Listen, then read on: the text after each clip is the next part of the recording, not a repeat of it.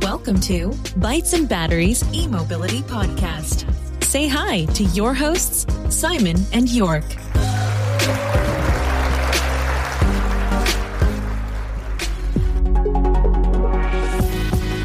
Der Bytes and Batteries Podcast wird dir präsentiert von den Klickleuten, deiner Online-Marketing-Agentur für E-Mobility. Sichere dir jetzt 20% E-Rabatt. Mehr unter klickleute.de slash e-mobility. Ja, hallo und ganz herzlich willkommen zu einer neuen Folge von Bytes and Batteries, dein E-Mobility Podcast. Wir sind's wieder, Simon und Jörg, beziehungsweise ich, der Jörg, und heute haben wir auch wieder eine äußerst spannende Persönlichkeit in die Show eingeladen. Sein Startup verspricht zukunftsweisende Internet of Things Lösungen für eine digitale Energiewelt und möchte die Welt mit einem neuen Geschäftsmodell für den Energiesektor ein Stückchen besser machen. Wir wollen euch gar nicht lange auf die Folter spannen. Hier ist er auch schon, David Ballensiefen, CEO und Mitbegründer von GridX. Grüß dich, hi. Hallo zusammen. Hallo Simon, hallo Jörg, freut mich da sein zu können. Ja, wie du schon richtig sagst, bin der David, der Mitgründer und Geschäftsführer hier bei Critics und habe das Ganze 2016 mitgegründet in Aachen damals, habe auch in Aachen studiert, also bin Ingenieur vom Hintergrund, na, hatte dann meine ersten kleinen Ausflüge in die Energiewirtschaft und sitze jetzt eigentlich mit unserem zweiten Bürostandort hier in München, heute ein bisschen unterwegs, aber ähm, dank digitaler Technik ist es ja alles gar kein Problem mehr ähm, und freue mich auf jeden Fall hier sein zu können. Ja, cool. Also erstmal auch herzlich willkommen auch von mir. Wir freuen uns natürlich auch, dich äh, hier in unserem Podcast mal begrüßen zu dürfen. Wie üblich wäre es klasse, wenn du dich unseren Zuhörern kurz mal vorstellen könntest. Also wer bist du, was treibt dich so an, was macht eure Firma Gridex? So ein paar äh, Startup-Insights und Anekdoten, da freuen sich unsere Hörer drauf. Gerne, gerne. Also wir bei Codex beschäftigen uns, äh, wie du schon richtig eingangs gesagt hattest, Jörg, mit dem Thema ähm, IoT. Also wir kommen eigentlich aus dem Bereich, wie können wir die unterschiedlichsten äh, dezentralen Assets und dazu gehört eine Batteriespeicher, aber eben auch eine Ladeinfrastruktur, Hersteller, miteinander, Hersteller unabhängig miteinander vernetzen. Und ähm, als wir das damals gestartet haben, hatten wir eigentlich einen sehr, sehr starken Fokus auf den eigentlichen Endkunden, auf den eigentlichen Endnutzer, also dem klassischen Häuslebauer, ja, der äh, seine vier Wände hat mit Solaranlage und Batteriespeicher ähm, und sind dann mit der Zeit immer mehr in Richtung B2B auch getrieben worden, kann man sagen. Ja, das heißt, ähm, einfach vor allem durch die großen äh, Anfragen von irgendwelchen Unternehmen. Und ja, sind dann eben gestartet vor knapp vier Jahren. Und ich glaube, auf der ganzen Reise, es gibt viele Learnings und Ereignisse, die kann ich gleich gerne auch mal ein bisschen was zu erzählen, wie vor allem auch vielleicht unser erstes Fundraising zustande kam. Ähm, ich glaube, es ist auch ganz wichtig, wie wir da heute eigentlich stehen. Und ja, beschäftigen uns eigentlich heute mit dem ganz großen Thema unter anderem, ähm, wie können wir effiziente Ladeinfrastruktur aufbauen für unsere B2B-Kunden. Äh, das heißt, als eines irgendwie ein Elektroauto zu fahren äh, als eigentlicher Nutzer, aber wie können wir das den Unternehmen da draußen auch wirklich ermöglichen, das sehr kosteneffizient und günstig zu machen. Äh, da können wir vielleicht nachher noch ein bisschen tiefer reingehen, äh, weil das eigentlich einen, ja, meistens mit sehr, sehr viel hohen initialen Kosten auch äh, zusammenhängt. Also Netzausbau erweitern, ich habe erhöhte Lastspitzen, Netzentgelte äh, und ich glaube, das Ziel, was uns alle drei hier vereint, äh, wir wollen die Elektromobilität auf die Straßen bringen und äh, ja, für alle eigentlich verfügbar machen. Ja, cool. Also ich kann mir vorstellen, jetzt ähm, als Unternehmen, ich spreche dich an, ich will meine äh, Flotte jetzt elektrifizieren. Was sind so die, die ersten Schritte, die da zu gehen sind oder wie geht man dabei vor?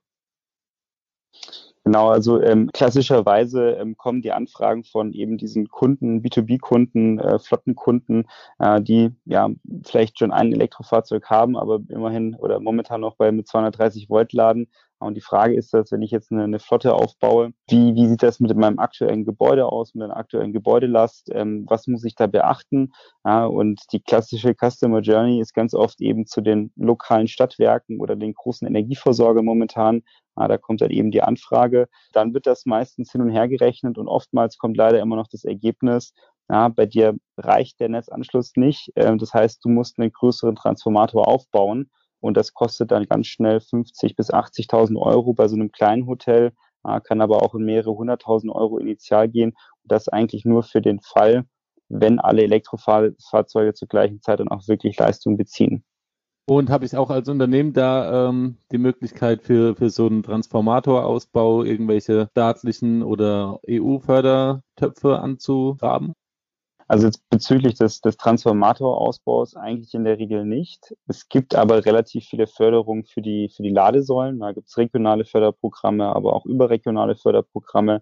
Aber ähm, wenn wir jetzt uns mal so ein klassisches Beispiel vorstellen, irgendein Hotel äh, oder ein kleiner Supermarkt, der ähm, sonst eine Grundlast von, ich sag mal, 70, 80 Kilowatt momentan hatte in der, in der, in der Leistung und ich möchte mir fünf ähm, AC-Ladesäulen A22 kW aufbauen, dann verdoppelt oder verdreifacht sich mal so eben meine Netzanschlussleistung. Und das können sich viele kleinere Unternehmen auch gar nicht leisten. Und das vor allem jetzt auch durch die Corona-Krise natürlich viele in dem, im Gastrogewerbe, im, im Tourismus auch stark irgendwie geschädigt. Äh, und das heißt, äh, da müssen wir eigentlich schauen, dass es da möglichst einfach und günstig geht. Also was ich jetzt vor kurzem ähm, verfolgt habe, war ähm, dass in den USA jetzt mehr und mehr ähm, das, der Trend auch dahin geht, dass man ähm, eine Solarzelle mit einer Batterie koppelt, die dann gar keinen Stromanschluss oder nur einen, einen ähm, vergleichsweise äh, schlechter, schlechteren Stromanschluss braucht, weil die Batterie dann quasi diese Spitzenlast äh, abfängt, wenn dann tatsächlich jemand lädt. Wäre das vielleicht mit einer Batterie auch für Unternehmen eine Möglichkeit, wenn ich eben nicht in diesen Transformator äh, investieren will? Genau, also das ist äh, nachher immer eine Möglichkeit, eine, eine eigene Erzeugung oder irgendwie ein intelligentes System bei mir am Standort zu haben. Äh, die große Frage, und ihr seid ja auch, äh, glaube ich, im Bereich Elektromobilität ganz gut unterwegs. Viele der großen Hersteller, auch in den anderen Bereichen, halten sich da an keine wirklichen Kommunikationsstandards. Das heißt, es kann gut sein, ich kaufe mir nachher einen großen Batteriespeicher und ich habe eine Solaranlage und die Wahrscheinlichkeit ist ziemlich, ziemlich hoch, dass eben genau diese Komponenten nicht miteinander kommunizieren können. Und ähm, da kommen wir auch so ein bisschen ins Spiel und sagen, Mensch, das kann man eigentlich deutlich günstiger und einfacher machen, um eben, wir nennen das immer so die Interoperabilität, also auch die Dolmetscherrolle einzunehmen, um eben die verschiedenen Sektoren, also Mobilität, aber auch Wärme irgendwie zusammenzubringen und vor allem aus Kundensicht möglichst effizient dann auch zu betreiben. Also ich glaube, ähm, für viele Standorte macht das absolut Sinn, äh, irgendwie einen Batteriespeicher oder eine Wärmepumpe oder eine größere Solaranlage auch aufzubauen, ähm, und ähm, das hat man im industriellen Kontext schon oft gesehen. Äh, das heißt, es gibt ganz, ganz große, also bis hoch zu so Aluminiumhütten, äh, die einfach äh, irgendeinen großen Speicher haben, um eben ihre Peakleistung abzufedern. Und wir sehen eigentlich, dass dieser Trend zunehmend auch in, in kleinere Bereiche reingeht. Was ich ganz spannend fand, das hast du ja vorhin auch erwähnt, wir als Unternehmen, wir haben jetzt eine Wallbox mit äh, 2x22 20 kW AC, also du könntest es auch tatsächlich nutzen. Zwei ältere Sois-Konten könnten jetzt hier parallel 22 kW jeweils ziehen. Ähm, und wir haben natürlich erstmal gedacht, ja, super, machen wir mal, machen wir mal hin. Ein DC-Lader war schon zu teuer und zu kompliziert, das Ganze aufzustellen. Also wir waren auch mit, mit größeren Energieversorgern im Gespräch. Wir wollten aber eine relativ schnelle Lösung. Und dann haben wir uns eben mhm. für diese Wallbox entschieden, ähm, ganz mal mit RFID-Karten für Kunden und auch für Mitarbeiter, weil es ja bei uns so ist, dass, dass die Flotte ähm, ja auch momentan elektrifiziert wird, wie es immer so schön heißt. Und ähm, ja, auch wir haben dann gemerkt, ah ja, da sind wir auf einmal bei, bei 44 kW an Leistung. Und ich glaube, wir hatten für, für unseren Unternehmensstandort irgendwie nur 10 bis 15 kW als Lastspitze, sage ich mal, ähm, ähm, ja, freigeschaltet. Das heißt, auch wir mussten uns natürlich dann an den Energieversorger wenden und mussten dann auch nochmal einiges an Kosten beraten, um überhaupt diese Leistungssteigerung hier zu erreichen. Also es ist natürlich auch nicht so einfach, wenn du äh, ein Unternehmen hast und bist da irgendwie relativ klein und äh, ja, also jetzt vielleicht wirklich die kleineren Unternehmen und möchtest dann Elektromobilität hier nach vorne bringen und da irgendwie ähm, Lösungen aufstellen. Also da gibt's natürlich einiges, du wirst dir sicher auch noch was vorstellen, ähm, aber das ist natürlich schon ein Punkt, der, der auch so ein kleiner, also ein kleines Hindernis sein kann. Ja, als E-Mobility Podcast interessiert uns natürlich auch, äh, welche Lösungen äh, GridX denn im Bereich ähm, der Elektromobilität anbietet. Eure Gridbox, also die Hardware, die sorgt ja in Kombination mit der eigens entwickelten Softwareplattform Xenon für ein smartes Lademanagement in Unternehmen, ähm, die jetzt Ladeinfrastruktur betreiben. Ist es so korrekt oder kannst du da vielleicht noch ein paar Worte zu sagen, also zu eurem Produkt an für sich, das ja auch auf der Homepage wunderbar beschrieben wird? Das, was wir nochmal im Podcast vertont haben. Klar, im Prinzip wärst du eigentlich der, der ideale Kunde vor, ähm, ich weiß nicht, wann du deine Ladesäule aufgebaut hast, aber vor, vor einiger Zeit gewesen, weil momentan begeht man sozusagen eigentlich das Thema ähm, Ladeinfrastrukturaufbau bei Unternehmen eigentlich immer mit Hardware. Das heißt, wie kann ich den vergrößern oder wie kann ich vielleicht auch irgendwie, äh, ich nenne es mal Basic äh, Lastmanagement äh, Funktionalitäten über einen Backend abwickeln. Ähm, wir haben da so ein bisschen anderen Approach. Ähm, was wir ähm, machen, wir unterstützen unsere Kunden dabei eben die initialen Investmentkosten zu verringern, indem wir sagen, nein, du verzichtest ganz bewusst auf diesen Netzausbau, also eine höhere Netzanschlussleistung und wir versuchen eben in Echtzeit deine Lasten über die Ladesäulen hinweg, aber eben auch über andere Assets wie Batteriespeicher optimiert und dynamisch zu verteilen. Ja, das heißt, das kann man sich so vorstellen, ihr habt jetzt irgendwie ähm, zwei oder drei ähm, Ladepunkte bei euch in der Garage in eurem Unternehmen mit AC das heißt, wir gucken mit unserer Cripbox, mit der Hardware, die du gerade angesprochen hast, in Echtzeit, was passiert bei euch am Netzanschlusspunkt, am Zähler und was passiert bei euch in den einzelnen Ladesäulen. Ne? Wann kam welches Auto, mit welcher Leistung ist geladen worden und wie lange hängt das schon daran und versuchen das dann eben so dynamisch zu verteilen, dass zu keinem Zeitpunkt die, die Netzanschlusskapazität auch gerissen wird. Ja, da haben wir verschiedene, jetzt mal ähm, Cloud-Logiken noch dahinter gelegt, ne? also First Come, First Serve also das heißt, äh, der, der zuerst da war, der kriegt zuerst die volle Leistung. Ja, da wird das eben aufgeteilt. Man kann auch priorisiert laden. Das heißt, vielleicht gibt es bei euch einen Kundenparkplatz oder einen Geschäftsführerparkplatz, der immer die Leistung bedarf. Ähm, und ähm, wir versuchen eben in Echtzeit lokal auch wirklich die Lasten zu verteilen. Und ich glaube, es ist ganz wichtig, es gibt auch ähm, statische Lastmanagementsysteme, äh, die gucken sich aber nur aus dem Backend, du hast es gerade angesprochen schon mit RFID, also da gibt es eine Authentifizierung äh, und es gibt sozusagen ähm, ja so ein ganz einfaches statisches Signal, wann eine Ladesäule abgeregelt werden soll oder nicht. Äh, das funktioniert bei einigen Anwendungsbereichen, aber um wirklich, ich nenne es mal, möglichst viele Kosten zu sparen und für dich das optimiert zu haben, äh, da bedarf es eigentlich schon immer ein dynamisches Lastmanagement.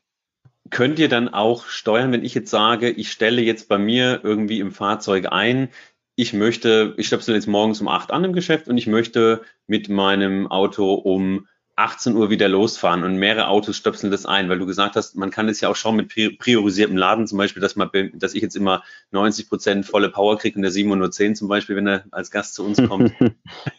Vielleicht können wir dann nochmal noch mal ins Gespräch gehen, ob das nicht möglich ist. Klingt, Simon, Simon verdreht die Augen.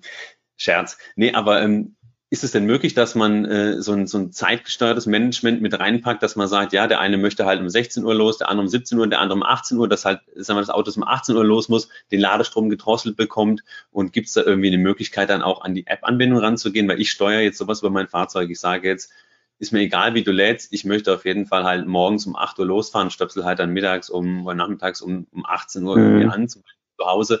Ist das auch möglich, das Ganze zu integrieren? Für mich klingt das recht, recht komplex. Ja, also rein, rein, rein technisch ist das sehr einfach sogar. Ähm, also das heißt, diese, diese Daten zu beziehen oder dass du das nachher bei uns eingibst. Ähm, und das machen wir auch. Das heißt, äh, in der Regel eher bei größeren Kunden, die wirklich, ja, ich sag's mal, zwischen 20 und 100 Ladepunkte haben. Äh, für die ist es relevant, so ich nenne mal Fahrpläne und Schichtpläne zu hinterlegen. Das heißt, die haben vielleicht Fahrzeuge, die irgendwie drei Schichten am Tag fahren also extrem wichtig zu wissen, wann kommt welches Fahrzeug, wie voll muss das zuerst geladen werden. Ähm, wir haben das aber auch schon für sozusagen Endkundenanwendungen, dass du einfach sagst, zu einem gewissen Zeitpunkt brauche ich eine bestimmte Kapazität. Ähm, der ganz große Knackpunkt momentan ist einfach noch der, ähm, dass wir wirklich ein, ein Technologieunternehmen sind und B2B unsere Lösungen vertreiben. Also das heißt, wir haben Kunden ja, wie eine Inoji oder auch E.ON ganz unabhängig voneinander. Ja, wir haben aus an anderen Bereichen große Kunden, ähm, aber die haben ihre eigenen MSP-Plattformen. Ja, das heißt, ähm, wo du als Kunde dich dann äh, an, an einloggen kannst ja, und dann Strom nachher auch beziehen kannst. Und jetzt ist das der, der nächste Knackpunkt. Ähm, die, die Kommunikation zwischen Fahrzeug und Ladeinfrastruktur ist halt leider immer noch nicht gut oder gegeben. Das heißt, ähm, momentan müsstest du dich in, in unserem Dashboard einwählen, was du als normaler Endkunde äh, in den meisten Fällen eben nicht tust, sondern das ist eher ein B2B-Tool. Aber die, sagen wir mal, die Schnittstelle zwischen den äh, MSP-Plattformen äh, zu unserem Backend ist leider nur zum Teil gegeben. Da haben wir noch keine große Abdeckung, äh, dass das jetzt irgendwie mit möglichst vielen geht. Ähm, wäre, glaube ich, wünschens, wünschenswert und macht aus Endkundensicht absolut Sinn. Und wenn ich das irgendwie träumen könnte, äh, sollte jedes Auto mit der Ladesäule kommunizieren und eben genau diese Daten möglichst einfach zu übergeben, äh, damit man eben nicht sich in vier verschiedene Apps irgendwie einwählen muss, weil ansonsten ist es, glaube ich, einfach sehr hinderlich. Ja, da, da sprichst du mir aus der Seele. Es ist irgendwie immer noch so ein bisschen Pionierzeit. Es tut sich einiges, aber sobald es ein bisschen technischer und komplexer wird, ja, da ähm, ist es noch relativ, relativ dünn. Da ist natürlich cool, dass so Unternehmen wie GridX jetzt zum Beispiel daran arbeitet, das Ganze einfach zu verbessern. Denn wenn E-Mobilität auch in Unternehmen ankommen soll, brauchst du einfach Ladelösungen und das natürlich in der Masse. Da reicht es nicht wie bei uns, wenn mit jetzt acht Mitarbeitern, dass da irgendwie eine Wallbox steht mit zwei Anschlüssen, das kann man gerade noch so stemmen. Ähm, aber auch, du hast ja schon gesagt, auch wir wären ein guter Kunde, hätten wir, hätten wir jetzt ein bisschen früher dran gedacht, wäre das auch bei uns schon ein Einsatz, äh, ein Einsatz, ähm, eine Einsatzmöglichkeit gewesen oder ein entsprechender Use Case. Naja, ähm, ich habe jetzt noch zwei Fragen, die ich noch äh, reinschieße. Der Simon schaut schon mit den Hufen, ist schon am Mikrofon, ich habe dich unterbrochen. und zwar, was mich interessiert, ist erstens, wie einfach ist es denn, eine Hardware zu entwickeln? Ich sage mal, so eine Software zu entwickeln und schreiben ist das eine, aber eine Hardware, wie entwickelt man denn jetzt, jetzt so eine, so eine Gridbox? Baut man da erstmal selber dran? Gibt man sowas in Auftrag? Das wäre die eine Frage. Und die andere Frage wäre, Vielleicht magst du mal nochmal sagen, wie alt du bist. Wir finden es ja immer spannend, wenn äh, Unternehmer, die leider immer mehr in unser Alter kommen, irgendwie gefühlt sind wir Anfang Mitte 20, einfach schon, schon solche Unternehmen gründen und sich dann auf so ein technisches Feld wagen, auch wenn, wenn es natürlich im Studium das, das Thema war oder du das Ganze auch studiert hast jetzt an der Uni, aber trotzdem ist es jetzt auch irgendwie krass. Wie, wie, wie alt bist du denn? Frage ich mal direkt raus. Ich bin 30, habe das Ganze ja, dann äh, mit, mit 25, 26 gestartet, ähm, war dann kurz noch bei einem, äh, beim kleinen regionalen Energieversorger oder bei Trianel, ich weiß nicht, die kennt, so ein Stadtwerkeverbund. Ähm, genau, und ich glaube, äh, das Thema Hardware entwickeln, ähm, wir, wir bei Codex nehmen Hardware wirklich mehr wahr als, als Enabler. Und das heißt, für uns ist Hardware eine wichtige Teilkomponente, um eben diese Geschäftsmodelle auch zu ermöglichen. Ähm, und was wir für uns schon immer von Anfang an gemacht haben, ähm, die Hardware, die wir auch selbst designt haben. Ähm, das heißt, man, man fängt mit einem Prototyping an ähm, und das heißt, wir haben auch wirklich die Platinen selbst entwickelt. Ähm, ab zum gewissen Punkt gibt man das natürlich an so einen Auftragsfertiger ja, in, in Deutschland oder in Europa, die das dann für dich fertigen. Also das heißt, wir haben da jetzt kein eigenes Fertigungscenter, sondern das können andere Firmen deutlich besser. Das heißt, das ist aber trotzdem ingeniert und entwickelt bei uns. Ähm, und äh, wir haben von vornherein gesagt, wir wollen die Hardware so designen, dass sie für jedermann, der irgendwie in der Cloud entwickeln kann, auch wirklich erlebbar und äh, weiterentwickelbar ist. Ähm, heutzutage ähm, spricht jeder über das Tesla Auto Update ähm, und die Update-Fähigkeiten. Und das haben wir sozusagen vor, vor viereinhalb Jahren auch schon bei der Cryptbox angefangen. Das heißt, wir haben ein System entwickelt, was, was jeden Tag mehrfache Updates fährt ähm, wo wir einfach ein sehr inkrementelles und iteratives Entwickeln auch ähm, nutzbar machen und erlebbar machen.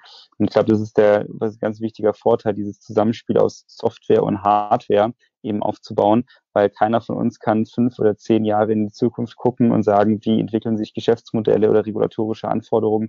Aber was wir wissen, dass mit den, mit den Produkten und den Technologien, die wir draußen haben, rein theoretisch alles abbilden können, weil eine Hardware, die lokal an irgendeinem Standort sitzt und in der Lage ist, alle Protokolle zu sprechen, also nicht nur zu lesen, sondern auch nachher zu steuern, damit ist ja erstmal alles möglich. Ich kann ein Energiemanagement betreiben, ich kann Flexibilität vermarkten, ich kann äh, Vehicle-to-Grid-Use-Cases ermöglichen. Aber das ist sozusagen die, die ganz rudimentäre technologische Basis, um das eben aufzubauen. Und deswegen haben wir gesagt, weil das bis heute eigentlich nicht schön gelöst worden ist, müssen wir das eigentlich selbst machen ähm, und stellen sozusagen eigentlich diesen Technologie-Stack unseren Kunden, unseren Partnern zur Verfügung, um eben diese Modelle auch ähm, ja, wirklich umzusetzen.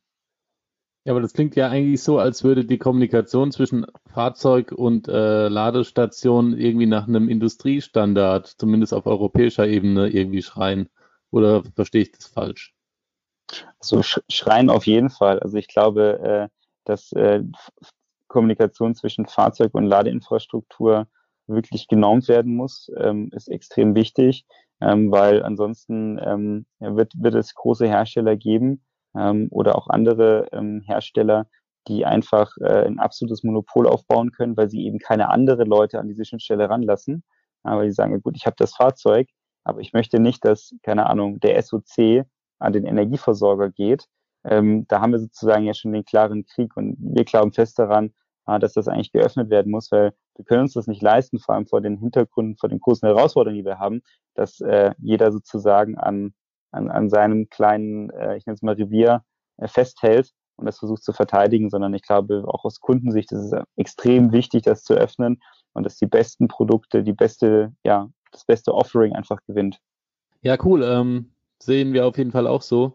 Was mir noch aufgefallen ist, du hast vorhin gesagt, ähm, so größere äh, Unternehmenskunden, die dann mal so 100, 200 Ladepunkte bauen. Wie muss man das denn einordnen? Was für eine Relation? Ähm, ist es dann die Hälfte aller Fahrzeuge von der Flotte oder machen die erstmal 5% oder 10 oder was ist da deine Erfahrung? Also natürlich, wenn das jetzt 100, 100 Ladepunkte, 50 Ladepunkte sind, sind das äh, je nach Unternehmen ex extrem große Standard natürlich.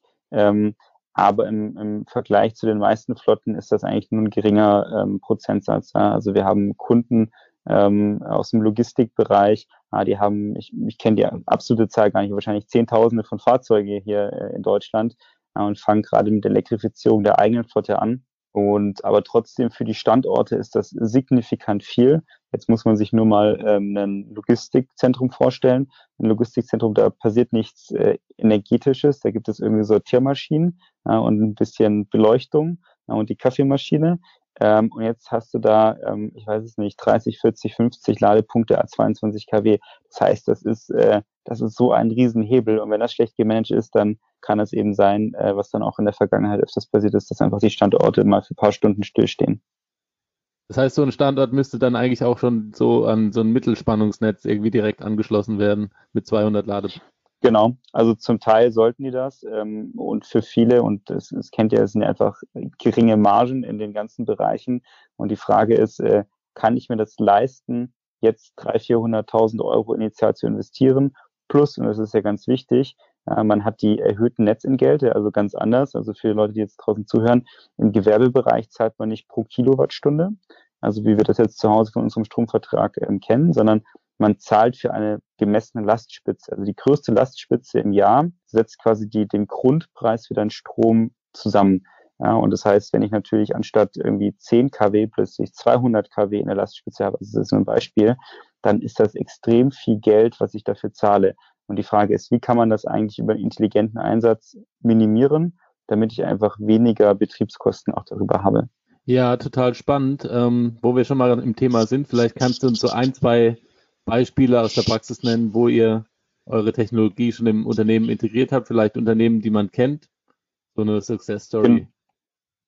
Genau, ich glaube jetzt ähm, Logistik schon angesprochen, also ein Kunde von uns, DHL, ähm, die haben ja auch den Street Scooter, ähm, aber nutzen auch natürlich Fremdfahrzeuge mit anderen elektrischen Antrieben und die haben eben genau das benannte ähm, Problem. Es sind irgendwelche regionalen kleineren Standorte, also Verteilerzentren, äh, die plötzlich einfach extrem viele ähm, Ladesäulen und Elektrofahrzeuge haben äh, und wie kann man das eben möglichst ja, gut und intelligent managen. Ja, das heißt, das ist ein Kunde von uns. Es gibt auch verschiedene ähm, ja, Use Cases in, in Deutschland dazu. Ja, wir haben ähm, Kunden im Bereich Hotels, das heißt ähm, von groß bis klein. Ähm, ein, ein Beispiel und einer der allerersten Hotels, die wir tatsächlich hatten, ist ein Hotel, das heißt Hotel Wanderrad. Äh, in der Eifel ist das. Ähm, das ist äh, wirklich eigentlich auch ein, ein, schöner Standort. Da haben wir nicht nur die Ladesäulen, sondern wir haben eben genau das, was du schon vorhin meintest, Simon, wir haben das Thema PV. Und jetzt ist natürlich PV, äh, wenn das äh, zu, zur Eigenerzeugung genutzt wird, ist das eigentlich ziemlich gemein, weil PV sehr, sehr volatil sein kann, und zwar innerhalb von Sekunden. Jetzt stellt man sich einen sonnigen Tag vor. Ja, ich habe äh, Ladesäulen und die sind alle besetzt und ich habe äh, eine Solareinspeisung und ähm, es ist gerade super sonnig und das speist quasi an. Ich kann direkt das für meine Fahrzeuge benutzen. Und jetzt musst du überlegen, dass von plötzlich, also von jetzt auf gleich, kommt eine dicke Wolke und die Leistung von 50 kW Peak aus der Solaranlage fällt einfach ab. Ähm, und das heißt, ähm, das verursacht natürlich dann wieder große Lastspitzen am Netzanschlusspunkt. Und da gilt es eben, möglichst schnell darauf zu reagieren, also auch entsprechend dann die Ladesäulen herabzuregeln, äh, damit eben diese Lastspitzen erst gar nicht ähm, entstehen. Ähm, wir haben aus dem also so klassische SMIs, also mittelständische Unternehmen oder größere Unternehmen, ähm, die das nutzen. Ähm, die Firma äh, zum Beispiel Goldbeck, ich weiß nicht, ob ihr Goldbeck kennt, äh, die sind gerade relativ äh, prominent. Ist bei uns sogar hier an der Autobahn ansässig, ich glaube in, in Weinheim. Ja, genau und äh, bauen, ich glaube, medial momentan äh, präsent sich äh, die Tesla Gigafactory in, in äh, Grünheide, die sie aufbauen im Rekordtempo.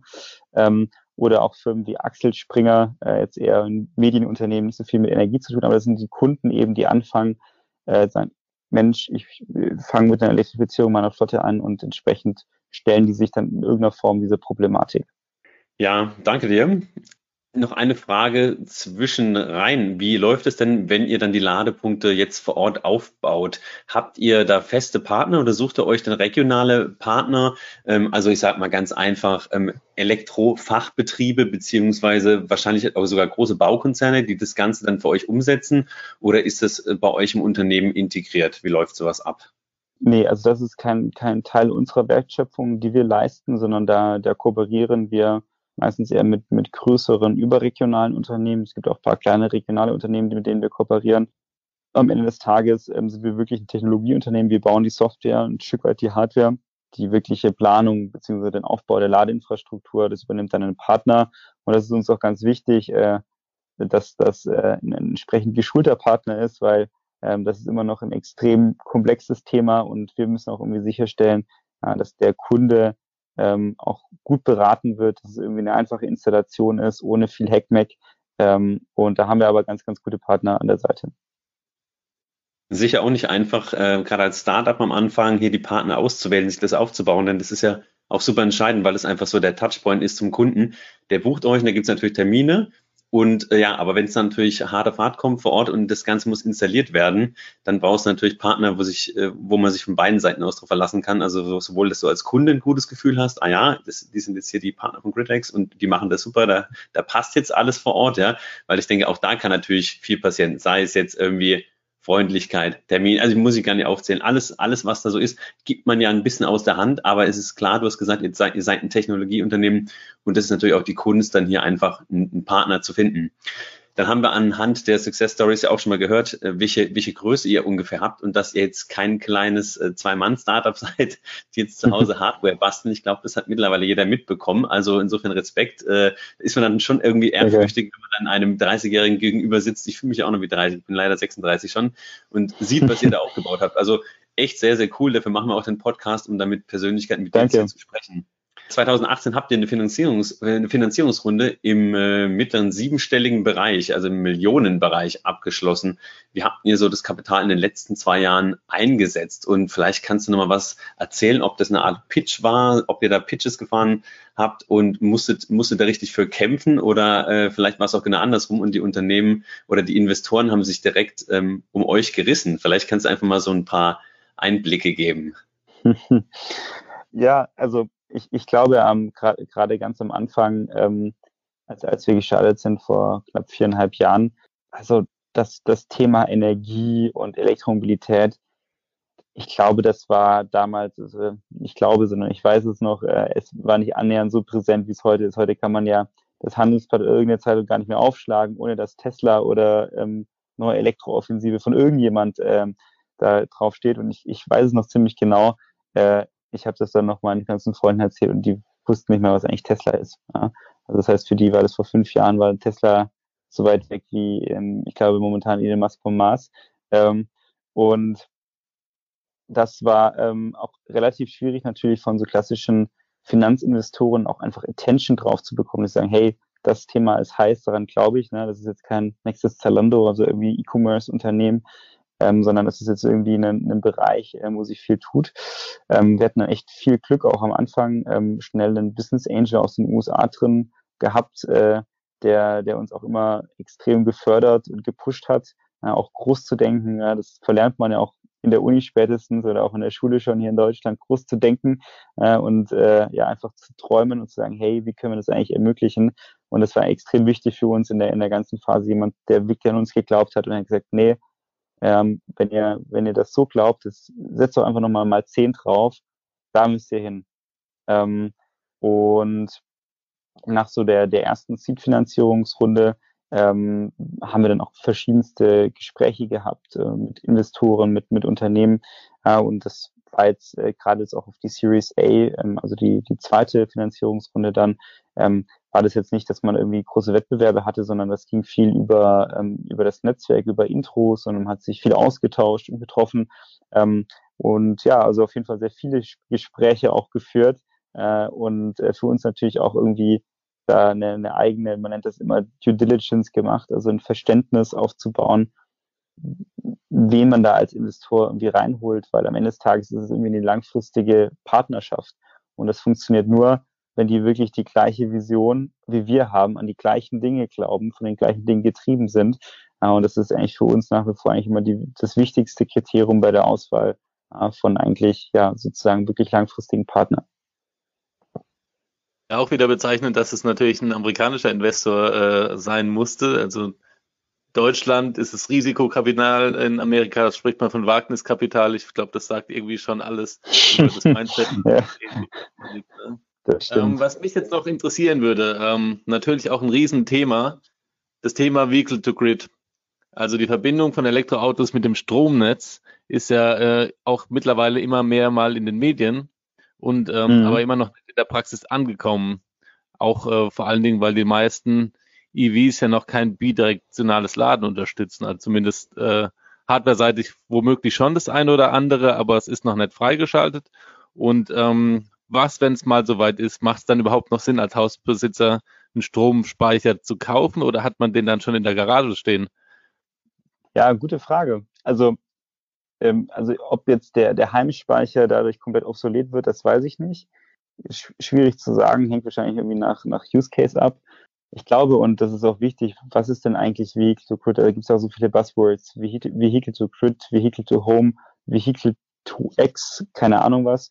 Und ist eigentlich das immer nur, ähm, wenn das Fahrzeug direkt mit dem Strommarkt kommuniziert, weil wir haben auch oft das Verständnis, das reicht, wenn eigentlich die Ladesäule entsprechend auch abgeregelt wird, wenn das Auto dahinter hängt. Das heißt, eine, eine Bidirektionalität muss nicht unbedingt zwingend voraussetzend äh, sein, äh, um überhaupt Vehicle to Grid zu ermöglichen. Das heißt, in dem Moment, wo ich ein Fahrzeug habe und ich kann es über die Ladesäule abregeln, stellt das ja schon das Gleiche dar. Man darf sich natürlich nichts vormachen, der, der Markt ist noch extrem jung. Also es gibt einfach auch noch nicht so viele Elektroautos in Deutschland und auf den Straßen. Aber, und da bin ich der ganz, ganz, ganz festen Überzeugung, das, was da an Geschäftsmodellen entstehen wird in der Zukunft, das wird absolut Game Changer für die, also wirklich für die ganze Industrie sein. Ja, weil heute kaufen wir immer noch Kilowattstunden, aber in Zukunft geht es um das Thema Reichweite. Ne? Wir sind alles, ich nenne es mal Nerds und Early Adopters. Wir beschäftigen uns schon seit Jahren mit diesem Thema und wir finden das cool. Der breiten Masse, den anderen x Millionen oder 10 Millionen äh, Deutschen, den wird man das eben nicht so transportieren können. Da muss man das irgendwie ganz einfach verpacken und ganz klare Use Cases aufbauen. Und am Ende des Tages, was entscheidet nachher oder was ist entscheidend für viele Kunden, sie möchten möglichst günstig Auto fahren günstig und zuverlässig. Und jetzt muss man sich vorstellen, dass natürlich ein mobiler Speicher, so ein Elektroauto, ähm, einfach sehr mobil ist, also nicht nur zu Hause steht, sondern auch auf der Arbeit und vor allem er kennt keine Landesgrenzen. Ja? Da fährt die Familie äh, Müller in den Urlaub nach Spanien ja? und die werden da unten genauso tanken wie hier in Deutschland. Das heißt, was wir eigentlich heute sehen, wir haben eigentlich ein relativ nationales Stromsystem durch irgendwelche nationalen regulatorischen Anforderungen. Und plötzlich kann es sein, dass eben diese Fahrzeuge, diese ganzen mobilen Devices über die Landesgrenzen hinwegfahren. Und ich glaube, da werden viele Unternehmen dran arbeiten, ähm, einfach für den Kunden ähm, ein Produkt zu bauen, was sich automatisch ins Zuhause integriert oder wo auch immer es lädt, um am Ende des Tages die günstigste Mobilität bereitzustellen. Und ich glaube, äh, da wird eben Vehicle to Grid und diese Anbindung in den Strommarkt essentiell werden und dass man vielleicht auch ein Stück weit seiner ähm, Flexibilität abgibt von seinem Speicher, damit das eben alles auch möglich wird. Also ich glaube, das äh, wird, wird ein riesen, riesengroßes Thema werden. Wir sind ja auch ein Stück weit technologiegläubig. Ich habe auch damit mit Vehicle to Grid immer die, die Hoffnung verbunden, dass eines Tages eben durch viele am Strom hängende Elektroautos Dinge wie die Argumentationslinie für, für Kohlekraftwerke zu betreiben, ist ja immer die Spitzenlast. Und wäre das dann noch der Fall oder könnte das da die das ausgleichen? Ja, also wenn wir, ähm, wenn wir äh, bis 2030, ich habe jetzt die Studie nicht genau vor Augen, aber ich glaube bis 2030 sollen in Deutschland bis zu 10 Millionen Elektrofahrzeugen auf der Straße sein. Äh, müsste man jetzt nochmal nachgucken. Aber wenn so ein ähm, durchschnittliches Fahrzeug, ähm, ich weiß es nicht, 50 äh, kWh haben wird, ja, das heißt, äh, wir sprechen über 200 Terawattstunden. Das heißt, das ist eigentlich die, ähm, Erzeugungskapazität wahrscheinlich von allen Atomkraftwerken und Kohlekraftwerken momentan äh, aufsummiert. Und ich glaube, nur aus diesen Spielchen äh, müsste man nochmal genau nachrechnen, ähm, glaube ich, kann man ableiten, dass man extrem viel darüber auch in Zukunft ähm, puffern kann. Vor allem fahren die Autos bis dahin hoffentlich auch schon autonom. Das heißt, du kannst das ganze Zeit sogar clever verteilen in irgendwelchen Ballungszentren und Großstädten, weil was dein Auto dann ja. tagsüber macht, ist ja eigentlich egal, vor allem wenn du dann vielleicht noch damit Geld verdienst. Also es gibt unendlich viele, äh, hier Thema Robotaxi und so. Es ja. gibt also noch unendlich viele Geschäftsfelder und unendlich viele Themen auch für uns. Wir werden immer gefragt, so ja, Elektromobilität, das ist jetzt so langsam mal angekommen, das kommt ins Rollen. Macht ihr das dann noch, wenn das irgendwie normal ist? Ja, ich denke, oder Simon, wir haben noch so ein paar, paar gute Jahre haben wir noch. Ich habe noch, ich hab noch eine Frage, das muss ich jetzt gleich nochmal rausschießen, ähm, da ich auch so ein bisschen äh, so an, an, der, an der Person immer interessiert bin. Äh, du, bist jetzt, du bist jetzt CEO mit 30. Wie sieht denn so ein normaler Tag von einem CEO in einem Unternehmen aus so einer technischen und doch recht komplexen Branche aus? Also machst so du noch, normaler machst du noch Tag, was Operatives? Ja, also auf jeden Fall. Also ich glaube, es wird in der Zeit natürlich ein Stück weit immer ähm, immer weniger. Also aber das bedeutet operativ. Ne? Also auf jeden Fall sehr viel in der Firma auch arbeiten, aber natürlich dann auch ähm, an der Firma arbeiten.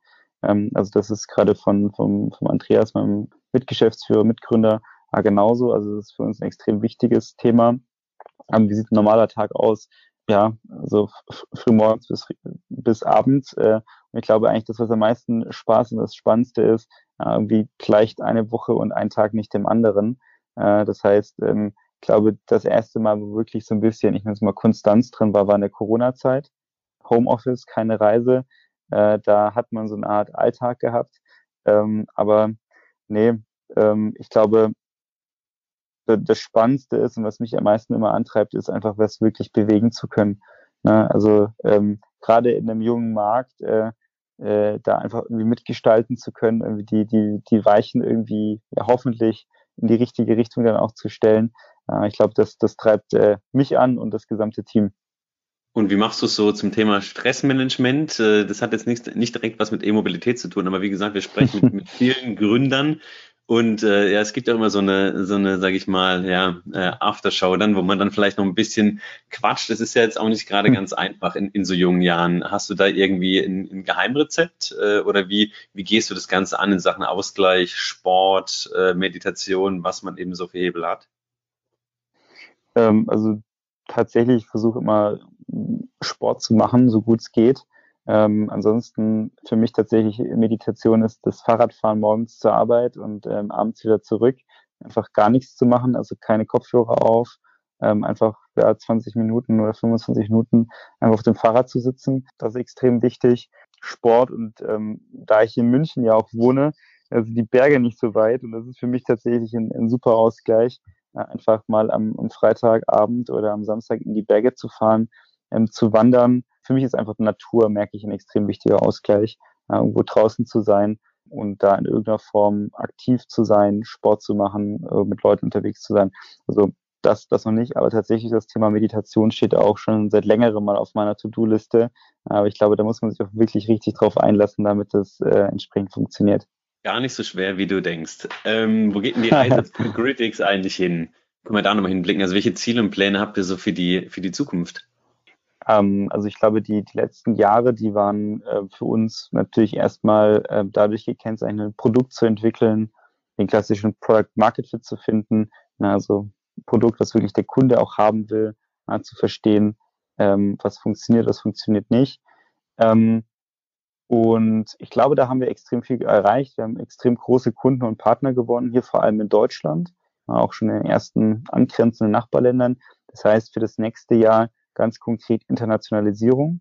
Das heißt, ähm, auch Bürostandorte in anderen Ländern aufzumachen, ähm, weil das Thema Elektromobilität, das ist kein deutsches Thema, das ist auch kein amerikanisches Thema, das ist ein globales Thema. Es gibt vielleicht Länder, die sind eher später dran oder manche sind früher da. Für uns ist da wichtig, jetzt in, ja, ich sage immer, es ist kurz nach Null.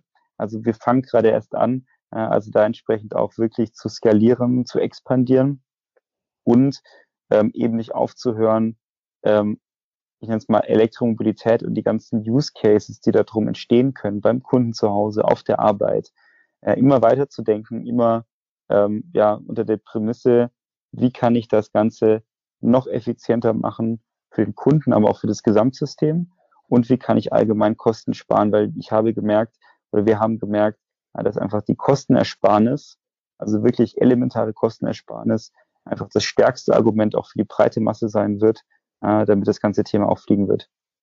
Vielleicht nochmal ganz kurz, spürt ihr denn bei GridX schon die Auswirkungen der aufgestockten Förderung für E-Mobilität und die Förderung für gewerbliche Ladeinfrastruktur? Ja, also absolut. Das war, äh, äh da haben wir, also wirklich merken wir stark, ähm, haben wir dann auch ähm, in der, in der Corona-Zeit auch äh, sehr positiv wahrgenommen, dass man sich gegen die, die Abwrackprämie äh, 2 äh, oder 5.0 ausgesprochen hat äh, und den Mut hatte, Elektromobilität zu fördern. Ähm, und wir merken es enorm. Also die Nachfrage ähm, einfach auch, am Ende des Tages ist es auch ein mediales Thema, ja, dass einfach die, die Leute das sich mit dem Thema auseinandersetzen. Ich glaube tatsächlich auch für Deutschland extrem wichtig. Äh, waren zwei Ereignisse. Tesla baut äh, eine Gigafactory in, in Deutschland, ähm, hat noch sehr viel äh, Publicity drauf gebracht. Und das erste, würde ich mal sagen, der erste deutsche Automobilhersteller hat ein, ähm, ein Massenfahrzeug in den Markt gebracht, ähm, was sich auch die breite Masse auch leisten kann. Ähm, und das zusammen eben mit den ganzen Förderungen. Wir merken auf jeden Fall eine extreme Nachfrage nach all diesen Themen. Ähm, und haben auf jeden Fall die Hoffnung, dass jetzt hier dieses Jahr und nächstes Jahr also wirklich Turnaround-Jahre sind. Ja, genau dieses Massenfahrzeug, von dem du sprichst, hatten wir äh, letzte Woche, äh, letztes Wochenende dankbarerweise zum Testen und ich muss sagen, äh, wir waren auch sehr, sehr angetan. Also, dass das fliegt und dass VW da äh, auf einem guten Weg ist, das glaube ich auf jeden Fall. Ähm, Nochmal genau zu dem Thema. Äh, fährst du selbst elektrisch und was für ein Elektroauto ist dein Favorit? ähm, ich bin tatsächlich bisher gar kein Auto gefahren.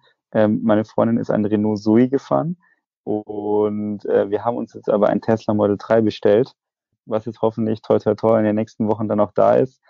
Genau, das heißt äh, zuerst Zoe und jetzt dann Tesla Model 3.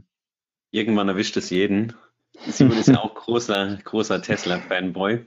Ja, absolut. Also herzlichen Glückwunsch zu dem Kauf. okay, ja, danke. Ich, ich, ich muss ehrlicherweise sagen, ich saß äh, einmal im Tesla Model S und einmal im X und ich saß noch nie, bevor ich es bestellt hatte, im Tesla Model 3.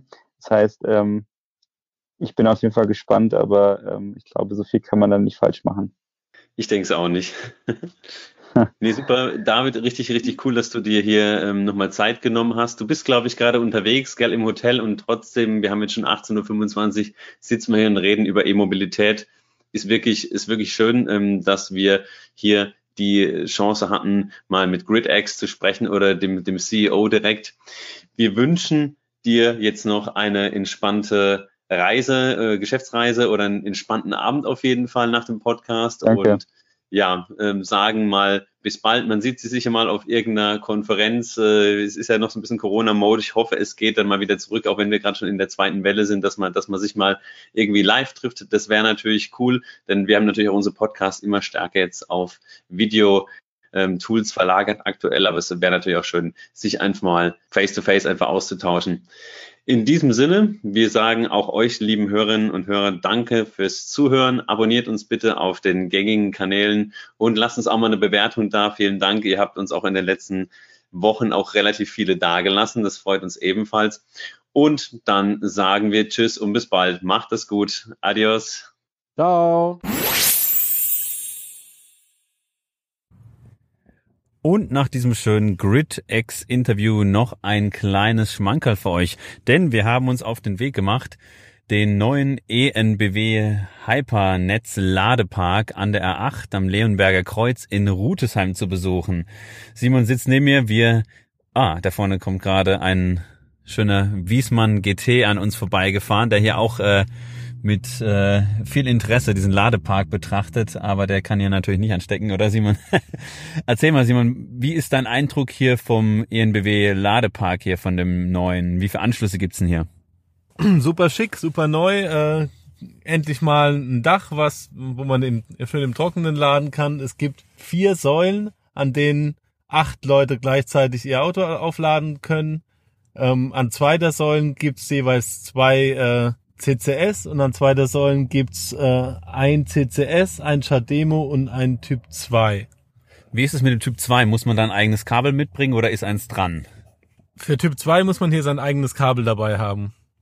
Also ganz guter Tipp für die Zoe-Fahrer der, der ersten Generation, denn wir haben ja auch ein ähm, Pärchen gesehen, dass es hier ankam mit einer, mit einer Zoe, die vielleicht da relativ neu umgestiegen sind. Die waren erstmal so ein bisschen verzweifelt, weil sie nicht wussten, welchen Stecker sie nehmen sollten. Die hatten zwar zum Glück ein Kabel dabei, sonst hätten wir ihnen ein Typ 2 Kabel geliehen. Allerdings, ja, äh, ist es nicht ganz offensichtlich gewesen und wie gesagt auch nur eine, eine Typ 2 Steckdose, Steckmöglichkeit an einem der Lader. Ja, aber ansonsten ist es wirklich sehr, sehr zentral hier gelegen an der A8 und sind natürlich auch viele Autos da gewesen. Wir haben zum Beispiel ein Peugeot E208 hier gesehen, hatten auch nette Gespräche mit allen Fahrern und Fahrerinnen hier, auch an Tesla Model 3 von der Family, die im Urlaub war, mit denen haben wir uns auch gut unterhalten und noch ein Fahrer von einem Porsche Taycan in Weiß, der auch echt geil, geil aussah und der hat mit 260 Kilowatt geladen, war es glaube ich, gell? Auch nicht so schlecht. Mhm. Also er hat gemeint, er hat bei 260 angefangen und gegen Ende waren es dann noch, noch 150 oder was hat er gesagt? Wobei das ja auch super ist, auch noch am Ende mit so einer hohen Ladeleistung. Definitiv. Also der ganze Bereich ist videoüberwacht. Das heißt, man steht hier auch nicht irgendwie mitten im letzten Eck des Rasthofes ganz dunkel, sondern es ist auch alles schön beleuchtet. Ähm, ihr seht es in unserem Instagram-Kanal. Schön ist auch wirklich das, das PV-Dach. Also wir haben hier ein Dach mit einer PV-Anlage. Sieht wirklich super aus. Ich glaube von Generation E. Die bauen, glaube ich, diese Ladeparks. Die haben das hier entwickelt mit schön markanten blauen Säulen. Also es ist wirklich, heißt der Flagship-Ladepark von ENBW. Und man sieht auch von, von Weitem gleich, dass es ENBW BW ist. Es gibt ja einiges in der Nähe, also ein nettes Café, ein nettes Restaurant.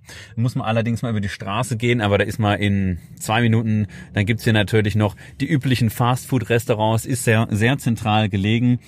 Und ähm, ja, wie gesagt, einige Autos haben wir hier gesehen. Es wurde, wurde tatsächlich gut angenommen. Und Simon, wie sieht's hier aus mit Internet? Gibt's hier Langeweile? Hat man denn hier Netz? Und falls nicht, äh, wie wird hier Abhilfe geschaffen, wenn man hier ein bisschen Entertainment braucht und was gucken möchte, während das Auto lädt? Also hier gibt's ein äh, freies WLAN für äh, die Nutzer dieser Ladestation, auch von, von ENBW zur Verfügung gestellt und das geht super einfach und komfortabel. Mit dem wunderschönen Schild Hypernetz fürs Auto, Internetz für Sie. Sind wir doch auf jeden Fall, äh, catcht uns gleich, oder? Absolut, das ist mein Humor. Cool ist natürlich auch, dass es hier noch die Möglichkeit gibt, den Reifendruck zu prüfen und ähm, ja hier aufzupumpen einfach schnell füllen steht noch dran. Das ist natürlich natürlich auch ganz nett, denn gerade wenn du auf einer Langstrecke unterwegs bist, ist es super wichtig, dass man auf den Reifendruck achtet und äh, gerade bei bei E-Autos natürlich, ähm, wenn es ums Thema ums Thema Effizienz geht. Jetzt jetzt auch wieder im Winter äh, Winterreifen haben wir auch schon drauf auf dem i3S und ja, da sind wir eigentlich ganz happy ja, das Pärchen hinter uns sucht immer noch und vielleicht unterstützen wir die mal und schauen mal, ob sie das Ganze zum Laufen bringen. Also auf jeden Fall lohnt sich hier und ich denke, das ist die Tankstelle der, der Zukunft, Simon, oder? Was, was würde die hier noch fehlen?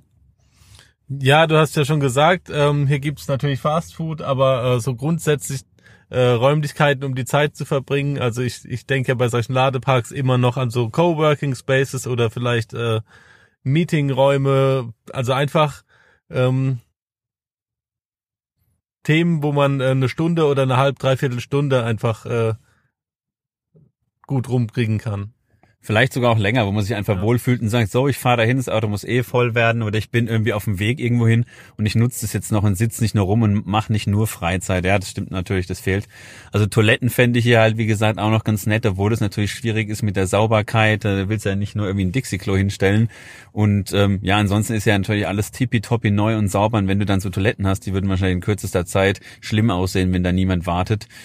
Äh, wenn die niemand, niemand wartet und pflegt. Ja, aber ansonsten, wie gesagt, man ist natürlich auch wirklich ganz schnell hier bei den umliegenden Restaurants und ja, also aus meiner Sicht kann man das machen. Das ist ein sehr, sehr gutes Beispiel hier und es wird sicher auch noch weitere Ladepacks geben. Das ist jetzt mal das erste Beispiel und damit sagen wir Ciao, Simon, oder? Und dann machen wir uns gleich wieder auf in Richtung Heidelberg.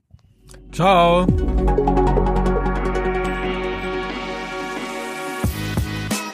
Der Bytes and Batteries Podcast wird dir präsentiert von den Klickleuten, deiner Online-Marketing-Agentur für E-Mobility.